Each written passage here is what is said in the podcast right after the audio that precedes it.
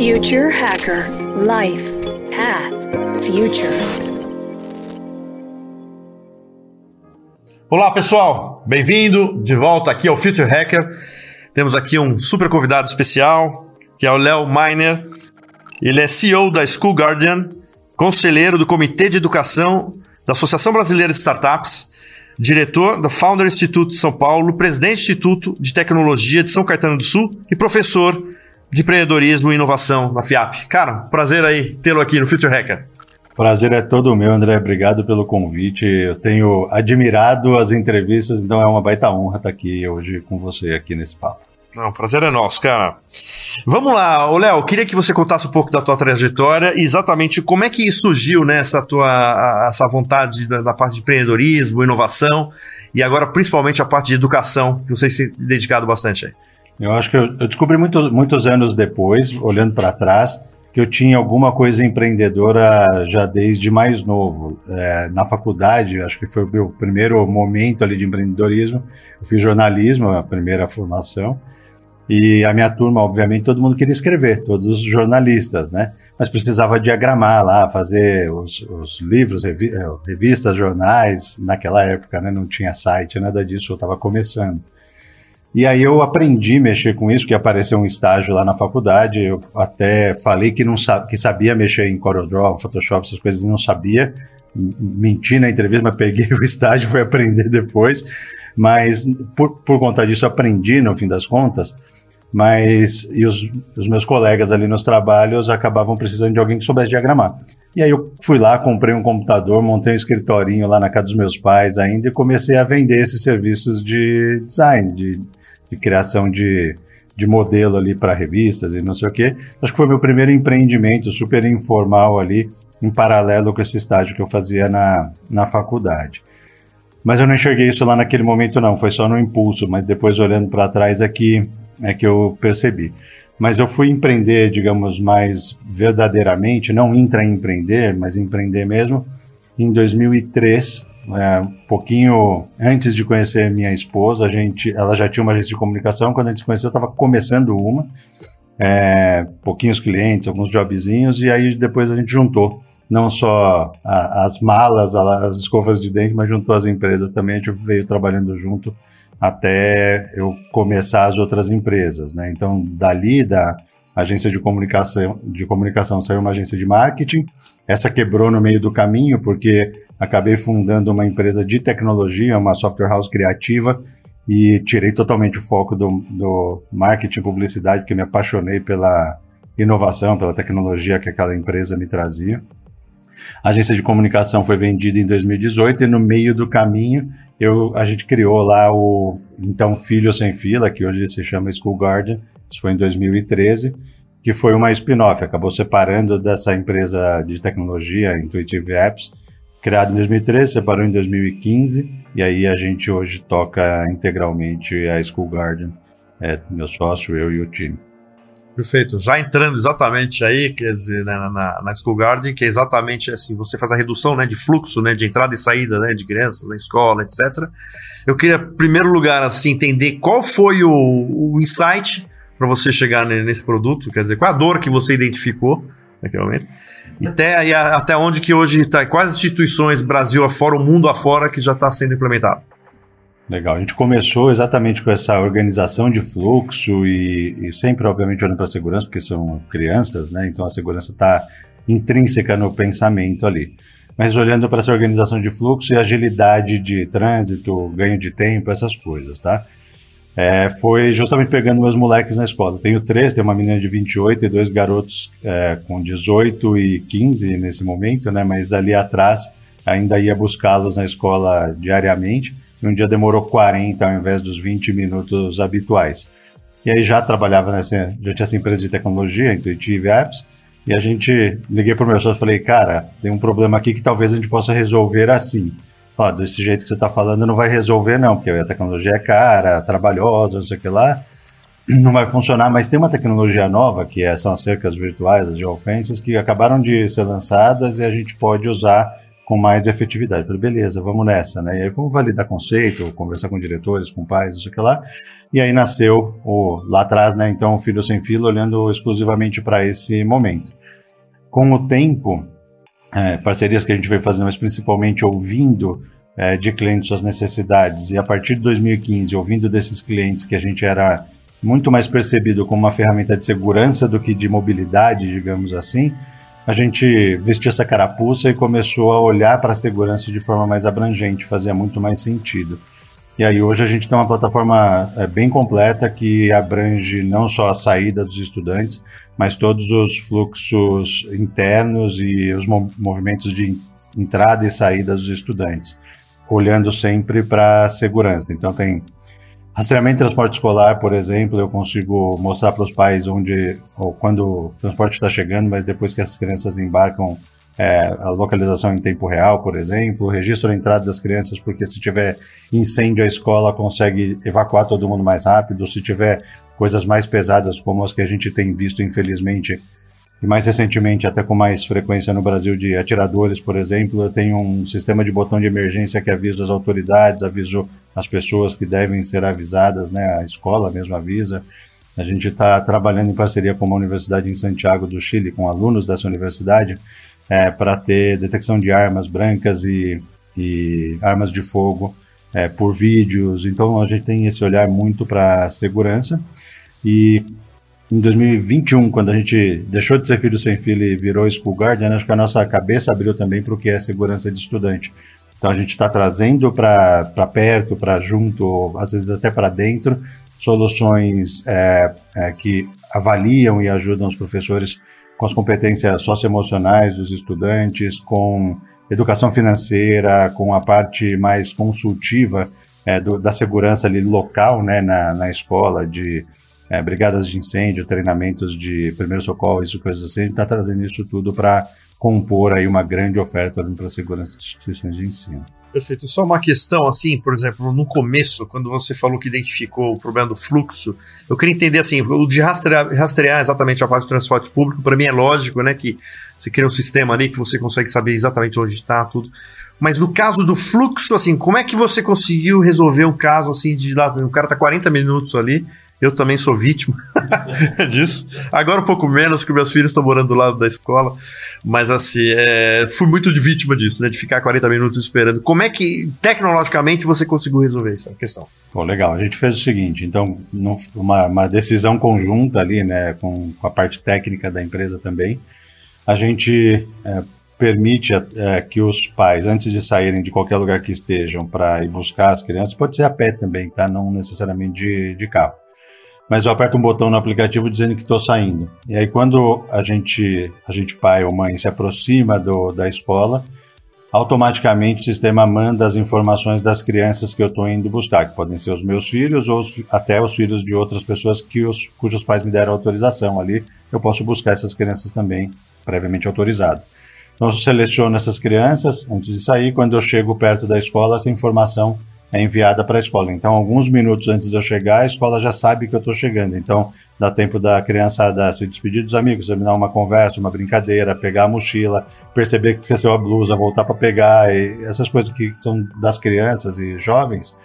E quando eu chego lá, o meu filho já está na porta me esperando, ao invés de ao contrário. O que acontece sem School Garden é que eu chego ali na porta, alguém me vê, pega o microfone, começa a anunciar no sistema de alto-falante da escola o nome do meu filho. Isso leva um tempo. A gente mediu, leva mais ou menos 10, 15 minutos da hora que um carro chega no fim da fila, mais 10, 15 minutos na hora, da hora que alguém te vê e começa a anunciar no alto-falante. Uma média, tá? E, e aí, isso tudo acontece antes de eu chegar. Então, quando eu chego, meu, meu filho já está pronto, ou meus filhos já estão prontos para sair. A gente consegue ainda melhorar até essa saúde auditiva, digamos assim, porque como eu consigo avisar em telas, quaisquer que sejam, é, dentro de sala de aula, ou no pátio, ou onde quer que as crianças estejam esperando por alguém, como a gente faz essa, esse aviso lá, não só na portaria, mas internamente, o sistema de alto-falante tende a ficar só para festa junina.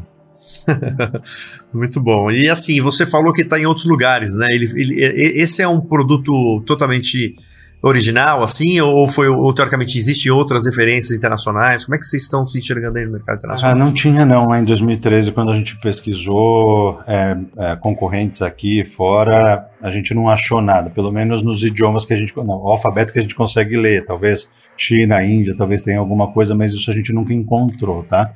É, hoje a gente tem concorrentes, aqui no Brasil a gente já teve concorrentes diretos que passaram é, por isso e aí pivotaram ou quebraram, é, concorrentes indiretos que são as agendas de comunicação que é, colocaram estou chegando lá dentro, mas é, se inspirando na, no que a gente tinha criado, com uma grande diferença, a gente nunca rastreia os pais, a gente faz isso com cercas virtuais, então eu consigo saber que os pais estão próximos sem precisar ferir privacidade e segurança deles e saber a localização real. Todos os caras fazem rastreando os pais, né? A gente rastreia só o transporte escolar durante o trabalho, os pais nunca.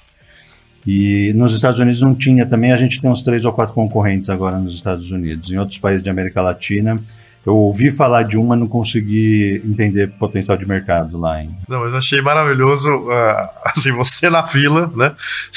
Só a cabeça pensando como é que eu consigo diminuir essa fila, né, cara? É muito bom, né? Quando é uma dor concreta e real ali, né? Que você teve, né? E, e que veio os insights. Agora sim, cara, te explorar um pouquinho aí desse lado, né? Até de educação, acho que você teve que, né, com certeza, dar esse mergulho um pouco de mercado de educação aí, né? De, de, de edutech, sei lá, de outras coisas também. Mas eu, eu queria te fazer uma, uma, uma questão assim com relação a, ao futuro da educação, você acha que assim o, o mercado de educação ele está preparado por toda essa revolução que nós estamos percebendo aí? Claro, vocês hoje criaram um produto, né, para de auxílio ali, mas entrando exatamente mais, mais para dentro, né, da, da, sala de aula, como é que você acha que, que, que, que as instituições elas estão hoje é, é teoricamente, olhando para essa avalanche que nós temos, temos de inovação em vários aspectos, né, de, desde inteligência artificial, de gamificação, de tecnologias imersivas, etc. Como é que ela está se, se, se, deparando com, com, esse, com essa avalanche de coisas e se ela e se ela está se preparando para esse novo, sei lá, teoricamente, para continuar relevante na vida né, da formação de uma, de uma criança? Legal. Antes eu vou é, só contar, até responder uma parte da pergunta que ficou, mas é, para dar um contexto aqui, a gente hoje atua em mais de 400 escolas no Brasil e em outros sete países. Então eu tive de. Estou mergulhando, na verdade, o tempo inteiro, né? Você mergulha, respira e mergulha de novo na, na educação em diversos outros lugares. E claro que, apesar de a gente ser uma solução de gestão, de segurança, mas é, a gente não está lá dentro da sala de aula, a gente se relaciona com as pessoas que estão dentro da sala de aula e isso acaba nos dando uma perspectiva em 2020, quando a gente teve lockdown por causa de, de Covid, a gente achou que ia quebrar. E naquele momento não tinha criança na escola, não tinha o que a gente fazer. Então a gente falou, dançamos, né? Mas o que aconteceu foi que o, o time ali, nosso time naquele momento falou, oh, as escolas estão meio perdidas com sair do digital, sair do presencial e ir para o digital. Vamos fazer um webinar? Você, um dos caras do tipo, você conhece bastante gente nas escolas. Vamos chamar quem, quem já fez isso ou quem já tinha isso meio pronto e já fez muito rápido Vamos fazer um webinar e, conseguir, contar para outras escolas para ajudá-las, já que a gente não vai vender, já que a gente não vai fazer nada do nosso sistema. Eu falei, perfeito, a gente ajuda os caras do mesmo jeito. De outro jeito, mas ajuda, né, que é, o, que é o, o que a gente quer fazer. E aí esse, isso, esse único webinar virou uma série de webinars ao longo da pandemia. Então deu para ver muito de perto essa, esse começo dessa mudança, tá? Eu vejo pré-2020 é uma grande resistência à tecnologia, à adoção de tecnologia, em linhas gerais. Claro que a gente tem os outliers, né? tem quem está fazendo diferente, quem adere um pouco mais rápido e, e, tem a outra parte que são os mais resistentes e é normal, faz parte da vida, não é uma, uma crítica nem um julgamento, é uma constatação de fato. Mas o, ao longo desse tempo, forçadamente, pessoas que eram resistentes passaram a ser obrigadas a usar algumas tecnologias até mais simples, como videoconferência, que não eram usadas até então no nosso universo escolar. Então isso quebrou um pouco das barreiras. Infelizmente, com a volta às aulas presenciais, muitas dessas boas ferramentas que a gente podia ter em sala de aula, digitais, mas em sala de aula presencial, deixaram de ser usadas em algumas instituições de ensino. Então, ainda tem um caminho, tá? É, é, é, talvez é, recapitulando e compactando aqui a resposta, é, todo mundo abriu a mente um pouco. Estou falando de K12, né? Da educação, da educação até o ensino médio ali.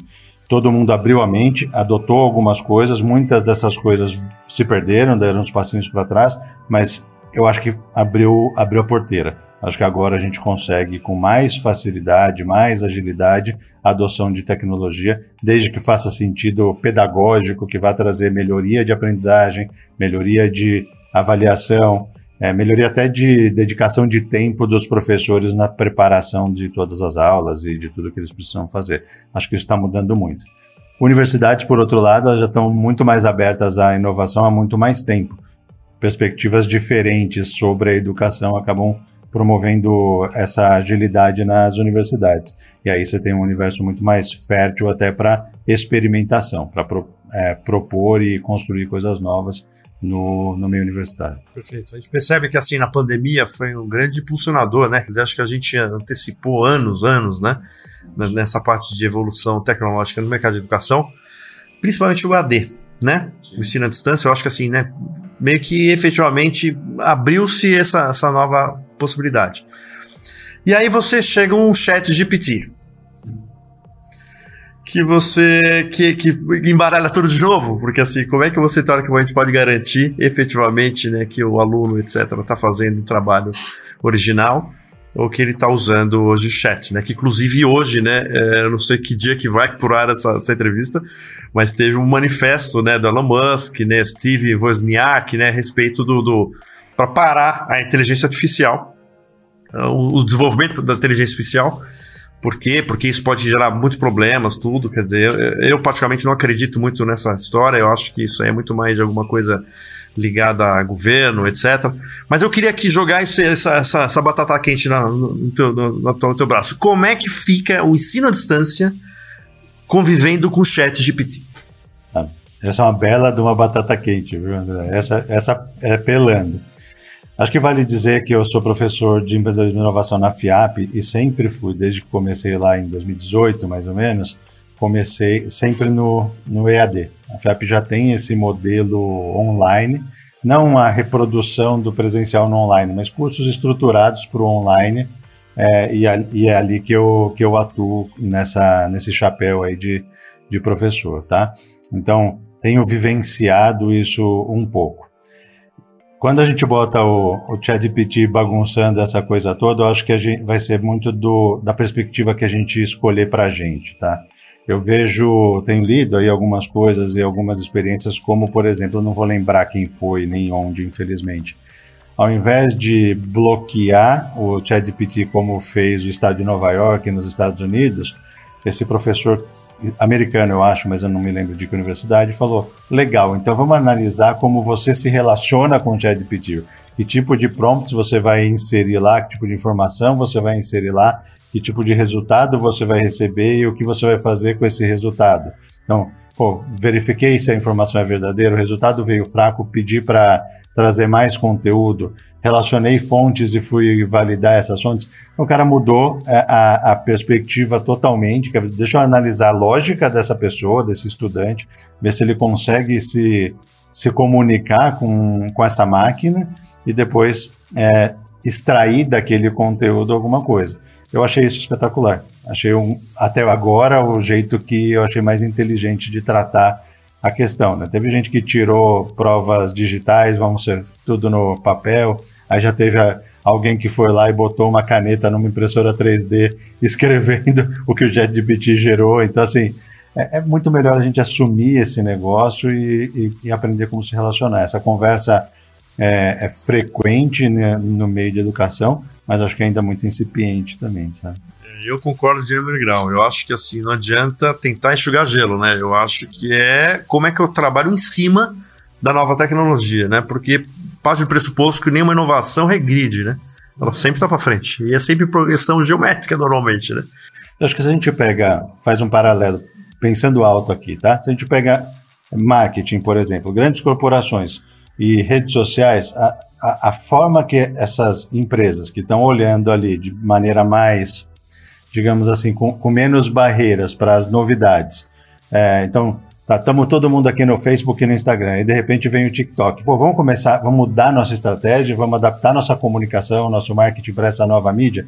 Acho que esse pensamento assuntos totalmente distintos, mas esse pensamento de não ter essa trava, de não ter essa barreira e falar, vamos ali olhar e vamos extrair o máximo que a gente puder da maneira correta, acho que é o melhor jeito. E aí, se a gente transporta isso para a educação, é vamos ensinar os nossos estudantes a usarem essa ferramenta com sabedoria, com é, cuidado, é, estimular o pensamento crítico é, de todo mundo a partir disso, que é, se a gente não fizer, vai ser exatamente o contrário, né? A coisa está tão pronta, tão com cheio de erros, as, as informações inventadas, tudo isso que a gente sabe que tem, que deve melhorar com o tempo, mas de qualquer forma, se a gente não fizesse instrução ou aprender até com a molecada como eles estão usando e orientar como eles estão usando para não caírem na armadilha de pararem de pensar, acho que a gente vai fazer um negócio muito melhor por todos. Né?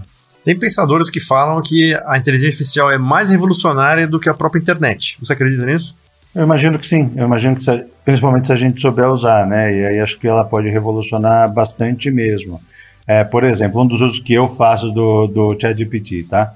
É, eu, eu, falo relativamente bem inglês, mas eu demoro mais para responder um e-mail mais complexo do que eu demoro em português.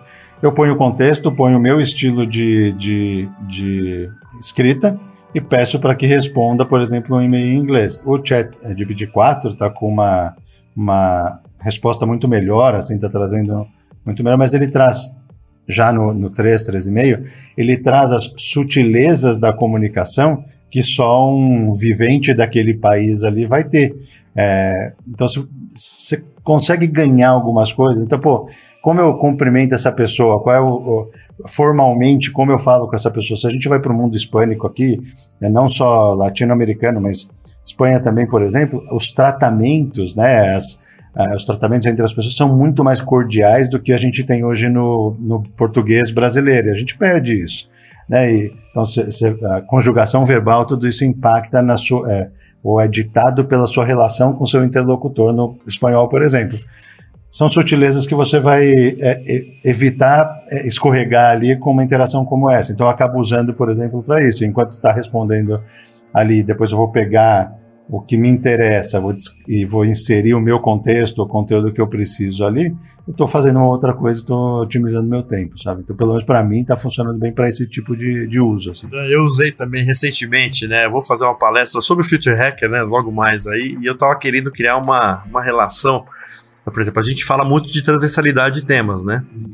E a gente teve um hacker americano que falou assim: não, o que vocês fazem é um entrelaçamento é, de, de conteúdo, né? Assim, né? Aí eu fiquei entre o transversalidade e entrelaçamento cognitivo. Eu falei assim: ah, vou botar um cognitivo aqui para ver. Daí eu cheguei para a máquina e falei assim: olha, vamos lá.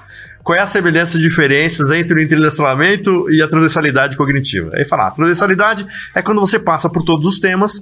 Agora, se for para resolver algum problema específico, aí é o entrelaçamento cognitivo. Me faça uma referência isso com a computação quântica. Ele fez uma. uma, uma, uma falou: olha, isso é muito parecido com a, vi, com a visão mais quântica das coisas. Aí eu escrevi assim: faz uma maneira um pouco mais palatável para um cara de humanas, né? Não, não, não, me vem me falar questão assim, totalmente científica para um cara de humanas. E ele escreveu, ah, para um pouquinho. Aí escreveu de uma maneira super simples. Eu achei maravilhoso, cara. Exatamente. Como você, eu acho que é exatamente isso, né? Como saber extrair e usar e não sendo cego para tudo que vem e, e, você conseguir dar direcionamento. Talvez seja uma, uma, uma, Mas assim, eu acho que é o que você falou. É muito novo, é muito incipiente, estamos testando ainda, né? Muito mais. Sim.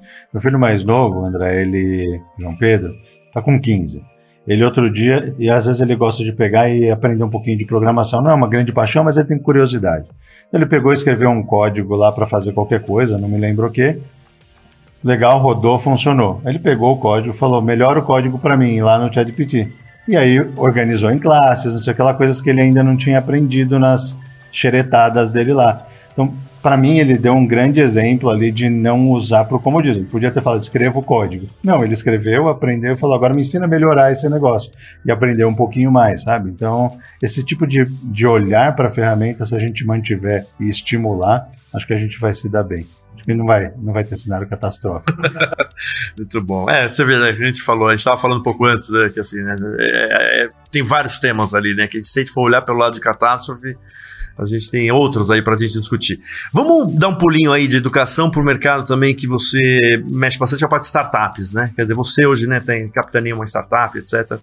Eu queria, principalmente do ponto de vista de financiamento de startup, né? Normalmente, né, a startup ela já nasce querendo ir para o fundo de investimento, achar que, que vai, vai ganhar esse dinheiro e que já vai achando que ali é o final da história, sendo que ali talvez come, comece a história, né?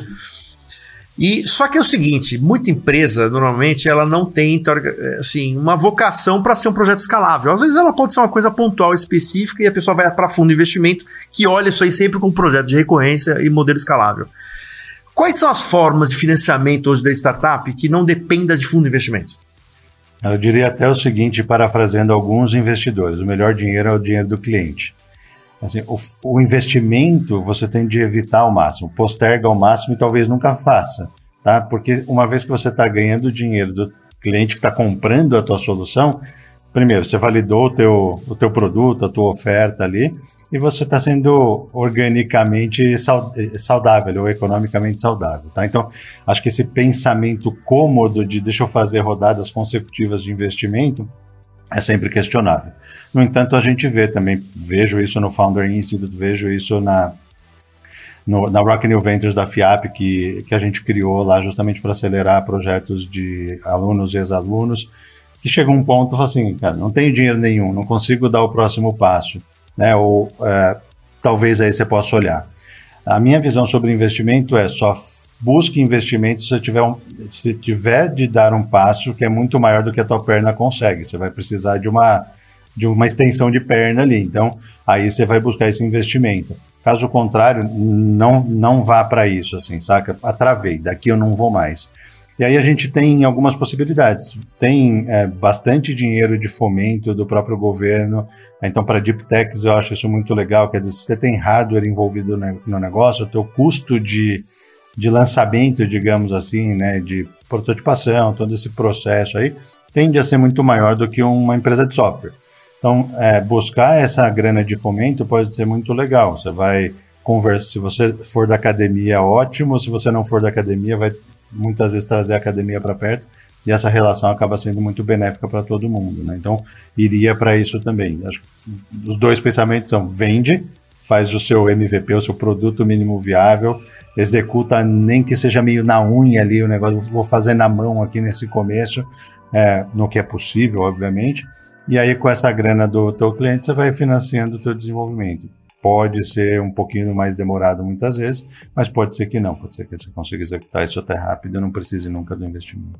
Perfeito, porque às vezes a gente vê que um, o empreendedor né, de startup, ele olha de novo nesse fundo como às vezes a salvação, e sendo que outras formas né, de salvação ao mesmo tempo, com a empresa já consolidada, ela acha que o IPO também é o fim de uma história e é o começo de uma nova história, né? Então, às vezes, né, talvez levando em conta a proporção disso, é mais ou menos parecido, né? Tem muita empresa também que quando entra em IPO, ah, e agora estamos. Não, você agora tem que ganhar um monte de sócio. Quer dizer, agora você tem que ter transparência, tem que ter governança. O ISD não é mais uma siglinha para você, você vai ter que começar a implementar. Então, quer dizer, muda um pouco né, o aspecto. Mas até um ponto importante. Ontem a gente estava discutindo sobre isso, sobre ISD by design. Está criando um negócio novo, já olha para governança, já olha para ISD, já olha para isso ali na, na base. Se você fizer isso e eventualmente caminhar para um IPO, não acho também que é o único caminho possível, mas vai caminhar para um IPO é, ou até para um M&A ou qualquer coisa parecida, você vai precisar comprovar alguns desses valores, alguns desses controles. Então, fizer por design ali no, na nascente, você vai fazer isso depois com mais facilidade. Agora, mudar isso é sempre um. inserir isso numa organização já maior é sempre mais problemático. Léo, te fazer uma última questão agora sobre o instituto, né, que é lá de, do Parque Tecnológico de São Caetano. O que, que vocês, qual é o, o approach ali? Aonde que, quais são os hubs ali que vocês estão desenvolvendo? Conta um pouquinho aí sobre o, o projeto. Instituto de Tecnologia de São Caetano do Sul é, tem esse nome porque nasceu em São Caetano uns bons anos atrás. Alguns empreendedores é, locais lá, como o seu Francisco Sotel, que é assim um cara espetacular, assim, e outros empreendedores criaram esse instituto para promover inovação aberta, numa época que não se falava inovação aberta ainda, mas a inovação aberta e transformação digital. Era esse o olhar de pegar é, a cidade, inicialmente São Caetano, e hoje a gente atua na região como um todo, né, ali no ABC Paulista, é, empresas, indústrias que, principalmente indústrias que fazem muito, é, historicamente parte da região, mas empresas de serviços e tudo que vieram, obviamente, e têm é, crescido ali na região, e ajudar essas empresas a mudarem esse status de offline, digamos assim, para digital, trazer um pouco é, dessas boas possibilidades em qualquer aspecto, gerencial, produtivo, ou seja lá o que for, e promover essa, ajudar a promover essas mudanças de forma mais suave, nunca é simples, nunca é indolor, mas de uma forma mais suave, né? Então esse é o papel do Instituto ali. A gente se relaciona com é, as prefeituras também, São Caetano, Santo André, Mauá, São Bernardo, é, justamente para também tentar conectar essas outras, essas partes todas, né? Porque coisas mais duradouras, efetivas em alguns momentos, em especial quando a gente envolve pessoas a, a, fora dos muros das empresas ali, a gente precisa que o poder público esteja junto, e muitas vezes não é só junto, não, né? É capitaneando executando. E aí as cidades ali é, estão num momento muito legal, olhando para isso, olhando para cidades inteligentes, promovendo é, é, esses desafios de forma constante, como no Polo Tecnológico de Santo André, é, que o Ricardo Magnani, Godinho, enfim, o time lá toca com maestria, assim, pegando os grandes desafios ali, falando, galera, quem sabe resolver isso aqui, vamos resolver junto. Isso eu acho espetacular. Legal. Sabe? Existe um. A gente tem feito né, entrevistas aqui com institutos, né? Que a gente fez lá com o Parque, Parque o Porto Digital, né, de Recife. Estamos muito próximos do, do Parque Tecnológico de São José dos Campos, etc. Existe um intercâmbio de conhecimento entre os institutos ou é cada um no seu no seu quadrado? existe sim, eu acho que isso é natural, é saudável pra caramba também, porque tem aprendizados que você consegue é, trocar ali, né? Você sabe fazer isso, deixa eu fazer isso aqui, ver se aqui funciona para mim também. E eu estou fazendo isso aqui, ver se funciona aí para você também. É, as universidades também estão sempre muito próximas, a gente tem várias universidades ali também na região e essa troca com a academia, com os estudantes, o estímulo não só à inovação científica, muitas vezes, mas não necessariamente, mas ao empreendedorismo, acaba sendo benéfico e essa troca acaba acontecendo de forma super natural, assim, né? A gente, é, no ano passado, fez um, um embriãozinho ali de um movimento de botar todas essas iniciativas, startups, mercado, investidores e universidades no mesmo ambiente para trocar ali e apesar de ter sido bem pequenininho, o resultado é bem positivo, né? Então isso tende a, a caminhar bem ali também pelo, pelo ITESCS, mas com, com uma cooperação e uma coação de todo mundo ali. Né? Muito legal. Léo, queria que agradecer bastante aqui tua presença, né? Um papo, você vê que eu não, não vejo, já passou o tempo, a gente. Pois né? é, eu vai... achei que tinha uns 10 minutos que a gente tava aqui só. Mas foi ótimo aí, cara. Parabéns aí pela iniciativa aí, por todas as iniciativas aí, né? Seja na FIAP, né? Com o Instituto, com, com a startup. E estamos aí abertos aí a, a pensar em projetos juntos também. Bom, obrigado mais uma vez. Também estou à sua disposição é, fazer coisas relevantes e fazer coisas relevantes junto com outras pessoas, com outras empresas, é o que eu realmente acredito que pode mudar a, a nossa história aqui regional é, e globalmente, assim. Então, é só chamar que eu, que eu sempre topo. Eu digo que eu sou facinho, cara. Me chama que eu, que eu tô dentro. É isso aí, pessoal. Queria agradecer aí novamente, pessoal, Future Hacker, e quando vocês estiverem na fila da, dos seus filhos, lembre do School Garden ali, que é uma empresa legal que vai explodir aí no mercado. Até mais. Future Hacker Life Path Future